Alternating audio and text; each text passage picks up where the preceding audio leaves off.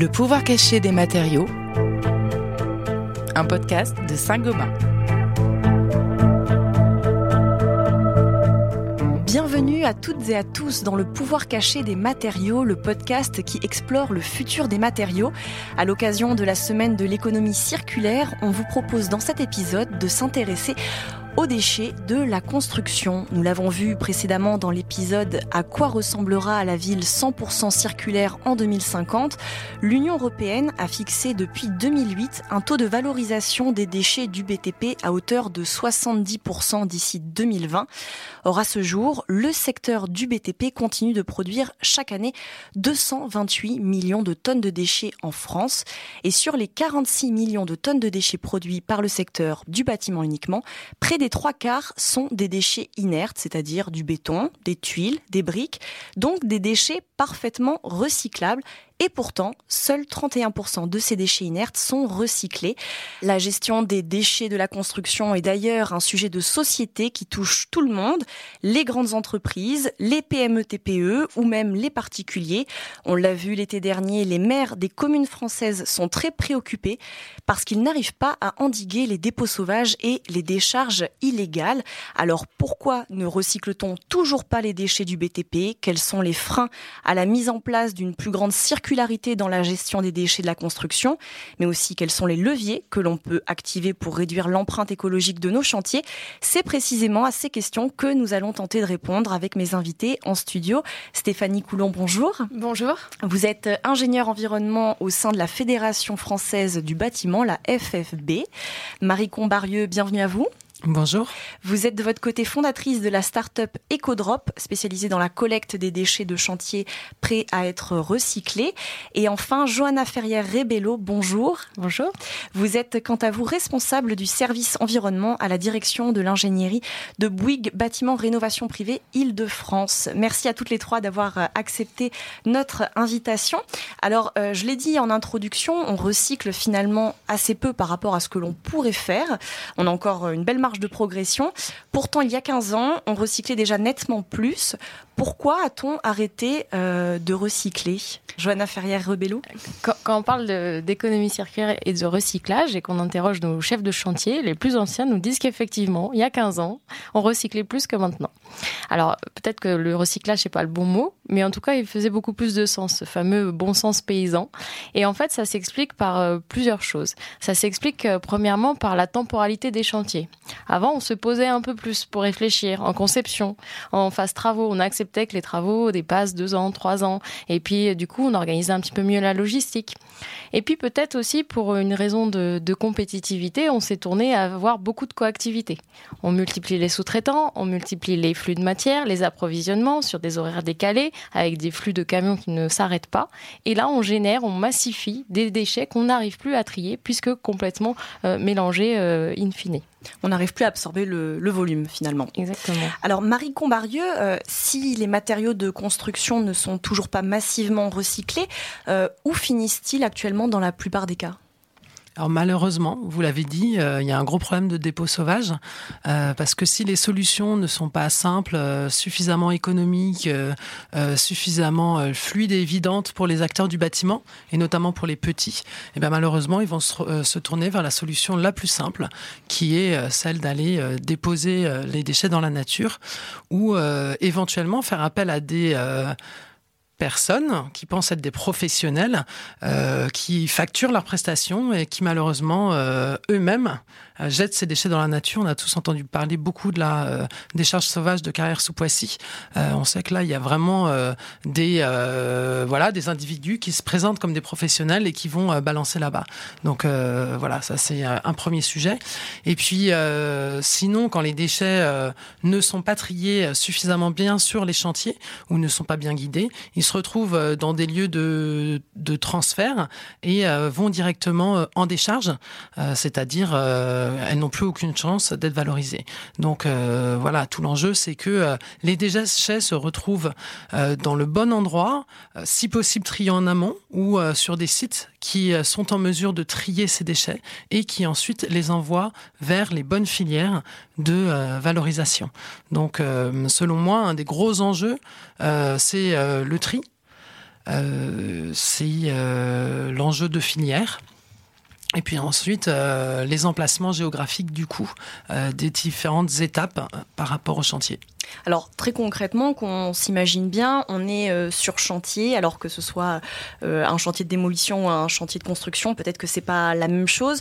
comment on gère tous les déchets par, par, par strate. Euh, j'imagine qu'il y a un protocole, il y a une, une logique. Euh, si on ne peut pas euh, valoriser tel déchet, du coup, on l'envoie à tel endroit. Comment, comment on procède très concrètement? Stéphanie Coulon La directive européenne définit une hiérarchisation des modes de traitement des déchets. Effectivement, elle donne la priorité d'abord avant même le réemploi, etc. C'est la prévention, c'est-à-dire le meilleur déchet, c'est celui qu'on ne produit pas. Donc, c'est effectivement d'éviter de produire des déchets.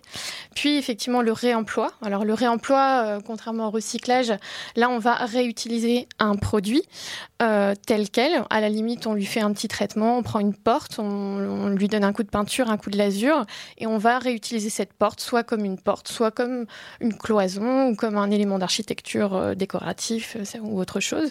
Donc ça, c'est le réemploi. Vient ensuite le recyclage. Donc là, pour le coup, on, récupère de la matière. Donc on, va démanteler un produit pour récupérer séparément les différents types de matières. Par exemple, on prend une fenêtre, on va enlever le cadre, on va enlever euh, le vitrage et on va ensuite récupérer les différents, euh, les différents composants pour recycler. Euh, bah, si le cadre est en bois, le bois, si, et le verre pour refaire du calcin et le réincorporer dans la fabrication du verre. donc le recyclage.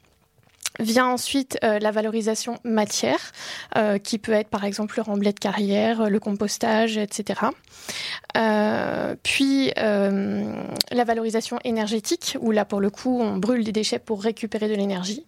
Et enfin, en dernier lieu, effectivement, quand on n'a pas le choix pour les déchets ultimes, l'enfouissement. Johanna Ferrière-Rebello Alors en fait, pour euh, endiguer et, maîtriser au mieux tous ces flux, il s'agit déjà de les connaître. Donc le, le préalable, c'est d'identifier ces flux et de réaliser ce qu'on appelle un diagnostic ressources. Donc on va pouvoir comme ça sur les différentes phases du projet. Donc effectivement, on va distinguer trois phases majeures le curage, la démolition et la construction. Euh, pour les immeubles existants en tout cas, sinon que la construction pour les, immeubles neufs. Et euh, pour, euh, pour ces différentes phases, on va comme ça identifier les différents flux, donc plutôt des matériaux de seconde œuvre en curage, plutôt des matériaux inertes en phase démolition, et puis malheureusement, plus de 50% des déchets qui sont produits sur un chantier viennent de la phase de construction. C'est-à-dire que c'est tous les emballages, toutes les chutes, tous les flux de matière qui sont pourtant neufs, qu'on achète, qui finissent une bonne partie à la poubelle parce qu'on n'a pas assez calpiné, on ne s'est pas assez concerté. Euh, parfois, on réalise des travaux pour avancer le planning et qui doivent être détruits par la suite pour faire passer des câbles qu'on avait qu'on avait plus vus. Euh, donc euh, donc ça c'est vraiment quelque chose de très présent. Donc par rapport à ces, phases-là, on a des acteurs différents sur le curage et de la démolition. On a des acteurs qui sont plutôt organisés. alors sur certains flux de matière, notamment les, inertes, c'est plutôt bien valorisé avec ces acteurs-là. Plus nouveau sur des filières comme le verre, comme le plâtre, même si pour autant ça commence à, vraiment bien prendre. Et puis en, phase de construction, là c'est là où se situent les plus grands efforts à faire sur des contenants réutilisables, sur du précalpinage, euh, l'utilisation de la maquette numérique justement pour éviter euh, les travaux destructifs et, faire de meilleures interfaces. C'est tous ces, leviers qu'il faut activer. Oui, Marie Combarieux je me permettais de rajouter que euh, c'est une, la situation est vraiment différente euh, suivant euh, qu'on parle d'un gros chantier ou d'un petit chantier. Euh, le diagnostic de déchets est infaisable dans une petite rénovation. Un professionnel du bâtiment, euh, il sait pas faire ça, peut-être en amont. Euh, il faut juste qu'il ait une bonne organisation et peut-être des solutions qui lui soient apportées qui permettent de gérer ses déchets au fur et à mesure du chantier. Si jamais il a juste euh, une benne devant son chantier euh, qui lui propose de tout amener finalement mélanger, il met tout à la benne et ça part d'un seul coup, l'ensemble de ses déchets de chantier, il va pas pouvoir gérer ce tri-là. Mais finalement, s'il a des solutions qui lui sont apportées euh, qui permettent de venir chercher, collecter les déchets au fur et à mesure de leur production, alors il va pouvoir gérer ces déchets euh, différenciés à chaque étape de euh, son chantier. Donc au moment de la démolition de la cloison, ensuite au moment où il reconstruit. Et alors là, il va avoir différents types de déchets, il va pouvoir du coup gérer ce tri. Ensuite, le petit artisan, il est vachement plus euh, sensibilisé à la variable prix. Et là, on arrive euh, sur les gros enjeux euh, dont on parlera après, qui sont, il faut que les filières s'organisent pour que les prix soient incitatifs au tri et que du coup, il ait une incitation à trier ses déchets en amont, en se disant bon bah si je mets le plâtre de côté, les emballages de l'autre, les emballages, je vais pouvoir les emmener à la déchetterie gratuitement parce qu'ils sont extrêmement bien valorisés. Le plâtre me coûte moins cher que si je mélange tout ensemble donc il y a une logique de, prix qui est en train de s'installer et qui va être de plus en plus bénéfique euh, au fur et à mesure de l'évolution de ces filières et de la construction qui est en train de se passer aujourd'hui. Oui, Johanna euh, un, un petit, Rebello. Un petit ajout pour dire que ce que vient de dire Marie, ça s'applique aussi aux grandes entreprises, que la variable coût est vraiment le, levier principal qu'on active au quotidien pour faire trier sur site. Et c'est là qu'on arrive le plus facilement à faire sauter les verrous euh, culturels. Et d'habitude, où on mettait tout dans la même benne et on se disait, bon, bah, je paye au forfait, ça ne me dérange pas. Et on trouve des solutions, nos chefs trouvent des solutions, même quand il n'y a aucun emplacement pour une benne, pour mettre des racks, pour mettre des poubelles, pour mettre des retourneurs, et finalement fonctionner un petit peu comme les ordures ménagères avec des jours de ramassage en fonction des flux. Donc on se rend bien compte qu'à partir du moment où on fait cette analyse, et effectivement on a besoin d'outils pour ça, pour nous, aider et nous inciter, euh, et bah économiquement on s'y retrouve. Et donc on arrive à emmener le plus grand nombre avec cette variable. Alors en même temps, le, tableau n'est pas si noir que, ce que j'ai présenté en, introduction, puisque depuis quelques années, on, a quand même certaines filières euh, qui se sont mises à recycler, il faut le, dire. Euh, alors quels sont les, matériaux qu'on recycle euh, le plus, le mieux aujourd'hui? Quels sont les, bons élèves, Johanna Ferrière-Rebello Alors on, observe selon les, phases d'un chantier différents flux qui s'organisent et, qui sont très performants. On peut citer le plâtre, on peut citer le verre, le métal, c'est un peu historique comme il y a beaucoup d'argent autour de ça, c'est très bien organisé. Euh, et puis après vont arriver le, côté des emballages, les cartons. On commence à avoir sur les chantiers notamment des presses à balles pour euh, massifier, puisque plus on massifie, plus on a euh, une, rentabilité qui s'installe dans la valorisation de, ces déchets. Le bois est aussi quelque chose de, bien valorisé. Et puis après, là où pour moi il reste encore beaucoup de, progrès à faire, ça reste encore les laines, même si aujourd'hui la filière isovert se structure et nous donne cette possibilité-là. C'est encore très récent. Euh, donc sur, tout ce qui est laine. Et puis après, tout ce qui va être... Euh, euh, certains matériaux composites et associés, c'est-à-dire des, matières qui sont inséparables en fait, sauf en industrie. Et donc là, de fait, ça part voilà, en enfouissement. Je prends l'exemple des moquettes. Une moquette, c'est constitué de 12 couches différentes. Et pour aller chercher la partie textile qui l'intéresse, à part un industriel euh, qui est équipé pour fabriquer de la moquette, personne d'autre ne peut euh, récupérer cette matière. D'où souvent, soit elle part en, enfouissement, soit au mieux en valorisation énergétique. Alors quand on dit euh, que certains matériaux présentent un bon taux de recyclage, c'est un taux de quel ordre en termes de chiffres? Euh, c'est très varié. Euh, par exemple, on a parlé du plâtre. Aujourd'hui, euh, le plâtre, c'est quelque chose qu'on arrive à, facilement séparer, à bien valoriser. Et puis derrière, quand on achète une cloison, une nouvelle plaque de plâtre, en fait, c'est au moins 10% de matière recyclée qui est intégrée. Donc on sent bien qu'il y a quand même une grosse massification. Stéphanie Coulon euh, Si on regarde au global, euh, les déchets qui sont aujourd'hui les mieux recyclés, effectivement, outre les métaux, euh, c'est historique, effectivement, vous trouverez jamais des métaux qui traînent dans, les bennes ou sur les chantiers, ils disparaissent en général avant. mais, effectivement, quand on parle de bon taux de recyclage, les inertes aujourd'hui sont globalement bien recyclés, valorisés de façon plus générale, on sait le faire. Le plâtre, effectivement, on commence à le faire euh, depuis maintenant 3-4 ans. Il y a une technologie qui permet aujourd'hui, avant on recyclait que les chutes de plâtre propres, c'était facile. Mais effectivement, le plâtre issu de la démolition, de la réhabilitation, euh, quand, on, quand on démolit, on a une plaque de plâtre collée à du carton, à de l'isolant, etc. Il faut séparer les différents composants. Et donc, il y a une technologie qui, qui a été mise en place pour permettre cette séparation et permettre le recyclage de, cette, de, ce, de ce gros gisement. Mais aujourd'hui, on est euh, un taux de recyclage de l'ordre de 15% euh, du volume total euh, de, plâtre. Donc il reste des progrès à faire, notamment en termes de massification du gisement, de collecte, pour justement augmenter les volumes recyclés. si on prend un autre exemple, le verre plat, donc le verre des fenêtres. Euh, aujourd'hui, euh, on sait bien recycler. Euh, effectivement, la technologie existe pour recycler du, et refaire du calcin qui va être réincorporé ensuite dans la fabrication du verre. Néanmoins, on a aujourd'hui un gros problème de, collecte et de qualité du verre qui, est collecté pour faire du verre plat parce que les exigences en termes de qualité sont, très, élevées. et donc, pour collecter un verre de qualité, c'est compliqué.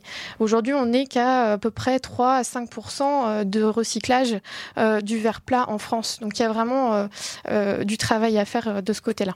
Quand on parle de recyclage, c'est du recyclage à l'infini le verre est un matériau qui se recycle à l'infini.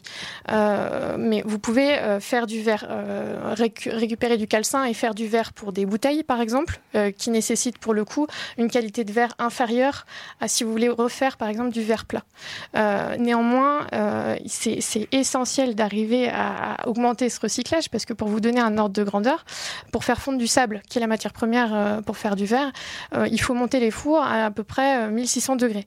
Pour fondre du calcin, vous n'êtes qu'à 800 degrés. Donc en gros, vous avez 50% d'économie d'énergie pour refabriquer du verre. Et donc euh, voilà, c'est essentiel d'arriver à, euh, à récupérer ces fenêtres et à booster cette filière, notamment. Johanna Ferrière-Rebello, vous vouliez intervenir? Oui, un petit complément au sujet du verre. Euh, c'est très récent, mais euh, c'est très encourageant. Euh, les industriels s'équipent et se renforcent sur ce sujet. Et maintenant, en Ile-de-France, on peut envoyer notre verre plat à Compiègne par l'intermédiaire justement de collecteurs qui sont agréés pour récupérer ce verre plat, le casser dans de bonnes conditions pour qu'il soit le plus propre possible. Et en fait, cette information, elle est déjà très récente, puisque nous, sur ce chantier, on arrive à massifier du verre plat. Sauf que jusqu'à présent, on n'avait pas justement cette possibilité de le valoriser. Et c'est tout le propos qu'introduisait Marie sur la création de filières et la performance de ces filières, c'est que euh, bah, nous, on est capable d'acheminer et de, de mettre des, des, consignes de tri euh, drastiques sur les chantiers si on sait derrière que ça a un intérêt filière, matière réelle. Donc l'un et l'autre s'alimentent. Alors justement, Marie Combarieux, euh, qu'est-ce qui explique que certaines filières euh, se soient mieux développées euh, que d'autres? Et, finalement, quels sont les, éléments de, blocage sur, les filières qui ne sont pas encore développées en termes de recyclage? Encore une fois, c'est une question de filière. On, parle de la filière du verre. de la même manière, la filière de la laine de verre est techniquement tout à fait au point. Euh, et de la même manière, on peut récupérer de la laine de verre et la retransformer à l'infini en laine de verre. La technologie existe. Euh, L'industriel, c'est le professionnel, c'est la politique, c'est le coût. L'usine de laine de verre qui arrive à recycler cette laine de verre se situe à Orange, dans le sud de la France. Si vous produisez ce déchet en Île-de-France, il va falloir que euh, vous déplaciez ces volumes de laine de verre énormes, euh, qui ont beaucoup de volume, pas forcément beaucoup de poids, mais du coup qui, en transport, sont extrêmement coûteux. Euh, ou alors, il faut organiser une presse à balles à un niveau intermédiaire pour massifier, presser et puis transporter tout ça dans le sud de la France. Là encore, en termes d'impact environnemental global, il va falloir mettre dans la balance euh, le transport. Euh, des usines de laine de verre, il y en a euh, trois 3 4 en France, il n'y en a pas partout sur le territoire. Donc là, c'est une histoire de, de, maillage territorial. De maillage territorial. donc l'enjeu, c'est finalement d'avoir des, des, sites intermédiaires qui permettent de massifier les petits flux ou même des gros flux, mais tout ça va finalement dans des grosses usines qui sont capables d'intégrer du gros volume. Euh, je voulais juste euh, rajouter par rapport à ce qu'on disait tout à l'heure. On parlait de bonnes nouvelles parce que les filières, elles sont en train de se mettre en place. Ces industriels dont on parle, ils savent techniquement euh, intégrer ces matières premières secondaires. Il y a une autre bonne nouvelle. Oh, euh, tu parlais, Stéphanie, tout à l'heure du fait que euh, souvent, ça permet dans le process industriel de consommer moins d'énergie, d'utiliser des matières premières secondaires. Donc, c'est une très bonne nouvelle. Il y a une dernière bonne nouvelle, c'est que ça produit de l'emploi également. Mhm. Euh, on, on, parlait de dissocier éventuellement des, des, matériaux composites. On parlait de filières et donc c'est du transport. Et tout ça, ça créer des emplois qui ne sont pas délocalisables, euh, pas mal de manutention, peut-être des opportunités de réinsertion. Et donc ça, c'est une très bonne nouvelle sociale également. J'ai pas les chiffres en tête, mais euh, voilà, on sait très bien que euh, l'essor du recyclage et de ces, ces, filières dont on a parlé vont permettre aussi de créer des emplois. Et donc c'est euh, la troisième bonne nouvelle. Est-ce qu'on va voir d'ailleurs euh, de nouveaux emplois émerger, Johanna Ferrière-Rebello Oui, tout à fait. Euh, Marie parle de cette manutention et, et, nous, on les appelle chez nous les hommes verts. ces personnes clés qui savent reconnaître connaître la matière, euh, l'adresser de la meilleure façon, avoir des astuces pour la compresser et, massifier pour, euh, pour gérer justement le, stockage euh, avant évacuation. Donc on a effectivement des nouveaux métiers qui vont émerger. Euh, effectivement, on, les, on, essaye de les favoriser en insertion sociale, euh, mais ça peut venir de, de tout horizon et puisqu'il y a un gros enjeu sur la culture et sur les process qui sont déjà très ancrés, qu'il faut combattre au quotidien. Euh, et donc, euh, effectivement, c'est des nouveaux métiers qui vont se créer, qui vont se généraliser, mais qui vont aussi se partager avec, par exemple, sur les chantiers, des hommes trafic ou des, euh, des hommes en charge de la logistique qui vont se convertir petit à petit à être des managers du zéro déchet. Alors, comment finalement on pourrait euh, réduire les coûts de gestion des déchets pour que le recyclage ne représente plus un, surcoût pour les professionnels du BTP, euh, puisque euh, l'enjeu économique, c'est finalement le, nerf de la guerre Marie Combarieux je ne pense pas que les coûts vont diminuer, mais au regard des coûts de la mise en décharge, eh bien, ils vont devenir intéressants. Euh, le gouvernement l'a annoncé, euh, la, taxe sur, euh, s'appelle la, la, taxe générale sur les activités polluantes, va augmenter. Et donc la mise en décharge, euh, à l'occasion de laquelle on paye cette taxe, va augmenter. Et la décharge, c'est donc l'enfouissement. Et donc, par rapport à l'enfouissement, il est évident que si ce coût d'enfouissement augmente, alors le coût de recyclage deviendra plus intéressant. C'est un petit peu complexe parce que dans ce coût de recyclage, on l'a bien compris autour de cette table ce soir, euh, il y a le coût du tri, il y a le coût du transport euh, qui doit être fin, euh, le coût du process, éventuellement de la séparation des composites. Mais euh, voilà, l'opportunité, elle est là du fait de cette, cette augmentation de la fiscalité liée à ça. Et puis la maturité quand même des filières qui sont en train de s'organiser. L'intégration de ces matières premières secondaires par les industriels va faire que ça va fluidifier l'économie du système, bien entendu. Stéphanie Coulon En complément de cette taxe sur l'enfouissement, euh, actuellement est en préparation un projet de loi euh, économie circulaire et anti-gaspillage. Un focus est fait euh, sur les déchets du bâtiment. Et justement, tout l'enjeu de cette loi va être de réussir à trouver euh, un système, une incitation économique pour permettre de rendre euh, bah, justement le tri des déchets attractif. Et du coup, que l'entreprise de bâtiment, euh, le, sur son chantier, euh, qu'elle ne réfléchisse plus à se dire bah, si je fais ça, je vais perdre du temps, je vais perdre de l'argent, etc. Mais justement, euh, d'amener au geste de tri euh, naturellement. Donc là, euh, sont en réflexion, euh, sont, ces réflexions sont en cours euh, dans le cadre de ce projet de loi. Johanna Ferrière-Révélo Je crois, je crois qu'on, je vais, je vais pousser une, une, porte déjà un peu ouverte, mais pour qu'on arrive à emmener tout le monde sur ce terrain, bien sûr, il va falloir avoir une incitation financière, mais au-delà de ça, c'est qu'on va en fait re monétiser un petit peu cette matière en considérant comme de la matière et non un déchet. Quand on parle de sujet de l'économie circulaire, on peut activer le réemploi, le recyclage, etc. Mais pour euh, organiser ça, en fait, c'est qu'il y a un geste de rachat, même s'il est très très infime, mais ça fait juste sortir du statut que c'est quelque chose qui me coûte et qui est un déchet qui n'a plus de valeur.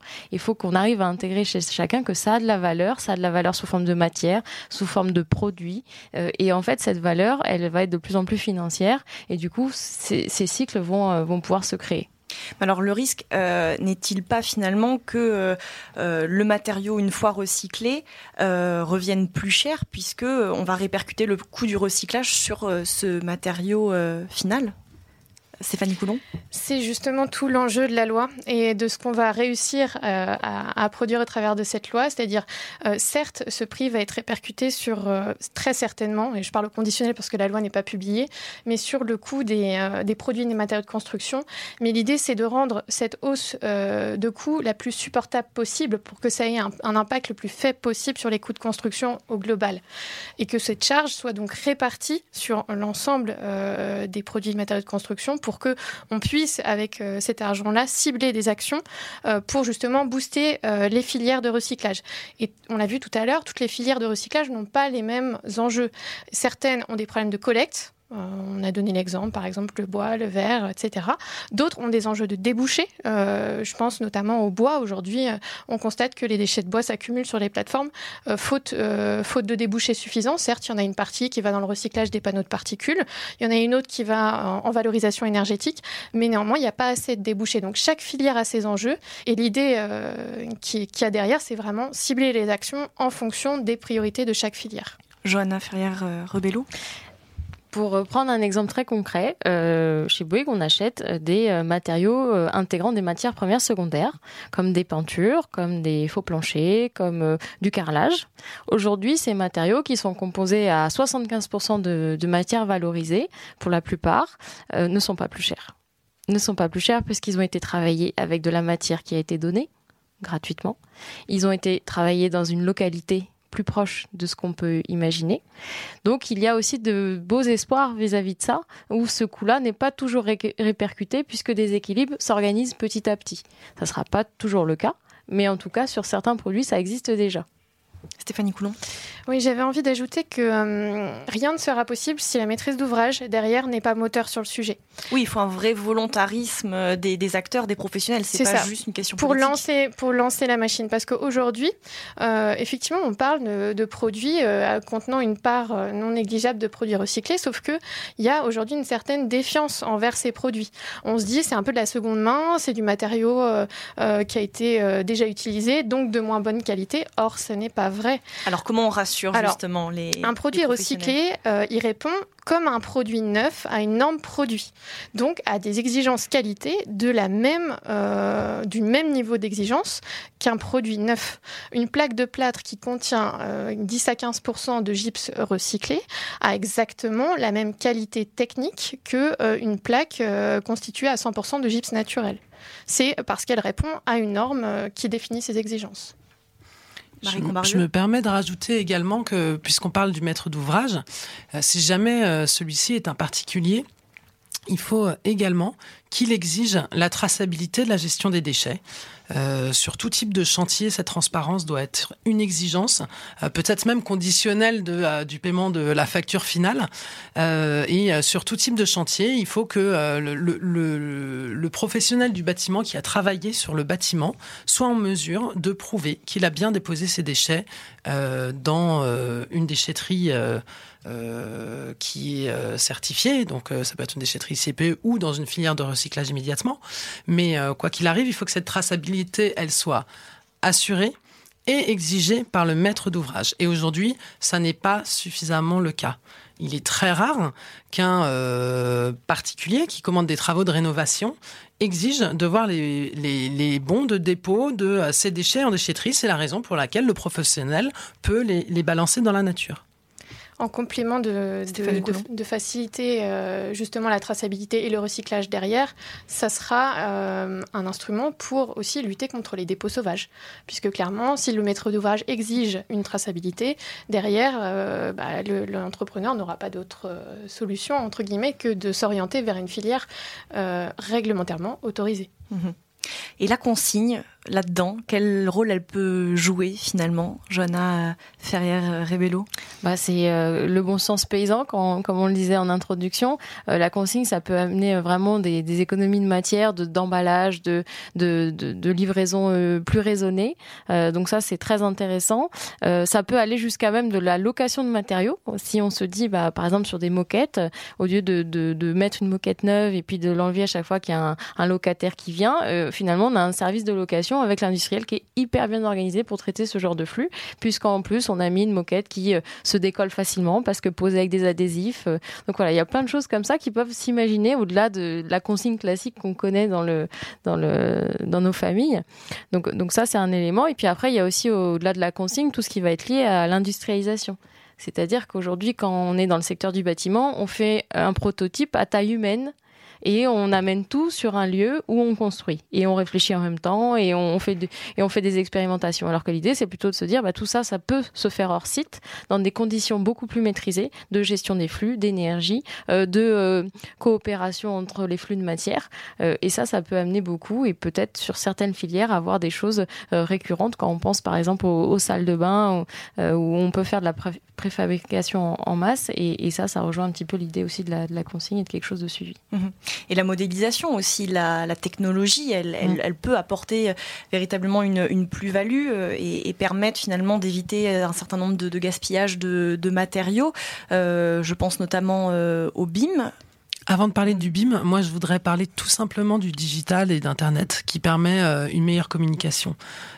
que ce soit au niveau local ou ce soit sur des terrains plus lointains, euh, ça permet tout simplement d'associer euh, l'offre matière et le besoin matière et, euh, l'intermédiation au milieu de tout ça, de créer une fluidité de l'information et des relations.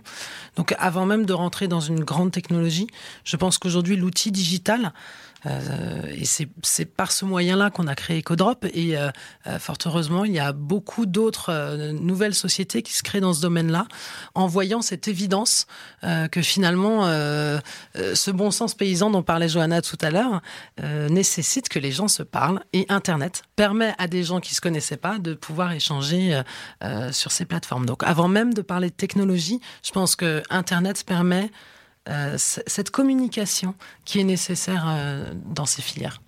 Stéphanie Coulon?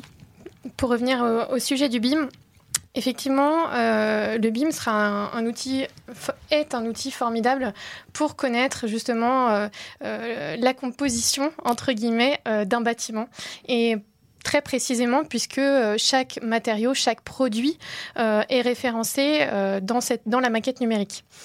Euh, aujourd'hui, le BIM est en cours de déploiement. Donc euh, aujourd'hui, je rappelle juste que le, BIM, donc c'est la modélisation 3, 3D euh, des, bâtiments.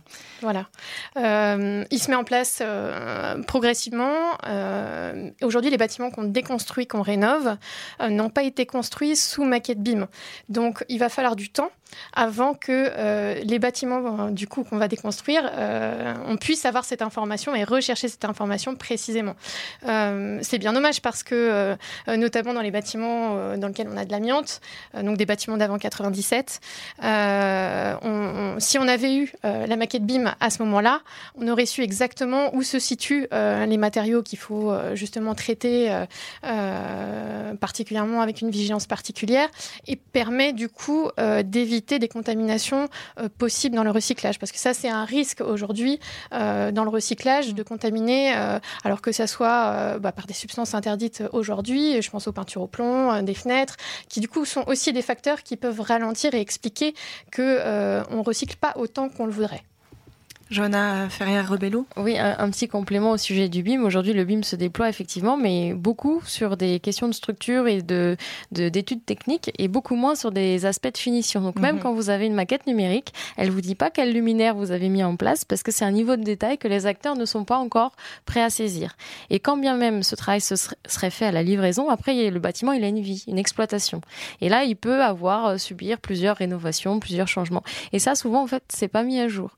Donc, je pense qu'il va y avoir en, complément du BIM quelque chose qui va se déployer d'assez simple, euh, qui existe dans la grande distribution, qui existe dans les entrepôts, pour que le bâtiment devienne une banque de matériaux. Ça va être peut-être des QR codes dans chaque cloison, peut-être euh, des, puces euh, RFID pour suivre les matériaux, pour vraiment sortir de, cette grosse maquette, mais quelque chose de simple qui se lit peut-être avec des téléphones, pour se dire bah, à chaque fois que je change quelque chose, en fait, c'est simple de le scanner et de savoir où il est. Alors, euh, dernière question euh, avant de se quitter. Euh, à votre avis, d'ici combien de temps est-ce qu'on peut espérer que le recyclage de l'ensemble des déchets de la construction devienne finalement un, automatisme sur l'ensemble de, nos chantiers? Quels sont vos pronostics? Stéphanie Coulon. Alors, je vais essayer de vous apporter un pronostic que je pense assez réaliste, même si on aimerait que ça aille plus vite. Euh, il y a pas mal de choses quand même qui font que qu'il faut embarquer tout le monde. On a parlé beaucoup de gros chantiers, c'est vrai, de gros de euh, dans cette émission. Il faut pas oublier tous les artisans euh, qui qu'il faut embarquer, qu'il faut qu'il faut sensibiliser, former au tri, etc. et pour cela, la FFB a d'ailleurs déployé pas mal d'outils sur le sujet. Euh, donc je dirais, euh, aujourd'hui, on, est, on considère qu'on est un taux de valorisation matière des déchets du bâtiment environ euh, un peu moins de 70%. valorisation matière globale. Mhm. Tout confondu, tout confondu, recyclage, réemploi, mais également remblai de carrière, etc. Euh, je pense qu'on peut atteindre facilement 10% de plus, autour de 80%, euh, justement en boostant le recyclage des filières dont on a parlé aujourd'hui, notamment, il y en a d'autres, hein, euh, sous 10-15 ans. 10 ans, 10% de plus. Pour aller au-delà, je pense que ça prendra un peu plus de temps. Je dirais qu'on pourrait atteindre une circularité déjà assez exemplaire, mais 2050. Johanna Ferrière-Vélo moi, je vais, apporter un œil de, constructeur. Je pense que les Jeux Olympiques vont être un beau démonstrateur. Peut-être pas aussi ambitieux que tout le monde le voudrait, mais en tout cas, vont mettre beaucoup d'acteurs en mouvement. Et, donc, euh, par ce symbole, peut-être qu'on arrivera à aller plus vite sur certains euh, aspects. Euh, en tout cas, je l'espère. les choses sont déjà en marche pour plein de sujets. Donc, il y aura des réussites parfois sur certaines filières et d'autres un petit peu moins. donc, ça, c'est un peu ma vision. J'espère que déjà dans dix ans, on sera un peu plus loin. Marie Combarieux, le mot de la fin Moi, je suis plutôt optimiste. Euh, je trouve qu'il est en train de se passer quelque chose en ce moment. Euh, preuve en est, on, on, se connaît toutes, on est autour de cette table, on se bat tous sur ces enjeux-là. Euh, à des niveaux différents et à des responsabilités différentes. On sent que les industriels également euh, sont vraiment concernés et, euh, et sentent que c'est une priorité aujourd'hui d'intégrer plus de matières premières secondaires. Et je pense que c'est là l'étincelle en fait. À partir du moment où eux, ils vont appeler plus de matières, les filières, elles vont effectivement s'organiser, se dynamiser. Euh, les constructeurs euh, vont du coup avoir des solutions euh, économiquement viables. C'est extrêmement important. Et puis, sous l'effet du travail de tous les acteurs, je pense que les, les artisans du bâtiment qu'ils soient sous-traitants des gros chantiers, qu'ils soient euh, sur des petits chantiers, euh, vont avoir euh, cette logique-là. je pense qu'il ne faut pas qu'on ait une approche par la contrainte, mais il faut qu'il y ait une approche par la solution. Et que ce soit une solution qui soit économiquement incitative, incitative qui soit simple. C'est pour ça que nous, on a créé, créé EcoDrop. Hein. C'était l'idée, c'est de dire, bon, bah, plutôt que vous fouetter parce que vous avez mis des déchets dans la nature. On vous apporte des solutions qui sont à votre niveau. Et euh, pour eux, c'est simple. Et on sent que ça, marche extrêmement bien. Pour euh, les artisans, c'est aussi une vraie manière de euh, se présenter comme un professionnel responsable vis-à-vis du maître d'ouvrage. Et donc, ça fait la différence. Et je pense qu'aujourd'hui, à l'époque où on vit, tout type de client peut préférer que le constructeur ou le rénovateur soit quelqu'un qui gère bien ses déchets, ça veut dire aussi que c'est quelqu'un qui travaille bien. Johanna Ferrer-Rebello, un dernier petit mot. Un, dernier complément pour dire qu'on a la possibilité d'inventer des modèles qui soient incitatifs, notamment par le bonus, le bonus et pas que le malus. Et c'est vrai sur les chantiers, notamment les chantiers euh, zéro déchet ultime, on réfléchit à une refacturation et à un bonus associé aux différents sous-traitants euh, différents de ce qu'on sait faire habituellement. Et ça, ça va vraiment aussi être un accélérateur puisqu'on va les embarquer, ils y verront leur intérêt et ça amènera beaucoup plus de transparence. C'était donc euh, le mot de la fin. Merci beaucoup, en tout cas, euh, à toutes les trois, Stéphanie Coulon, Marie Combarieux et Joanna Ferrière-Rebello, d'être venues dans le pouvoir caché des matériaux. Et merci surtout de nous avoir éclairé sur les enjeux du recyclage des déchets de la construction. De notre côté, on se retrouve très vite pour de nouveaux épisodes. Et d'ici là, n'oubliez pas de vous abonner à notre chaîne de podcast.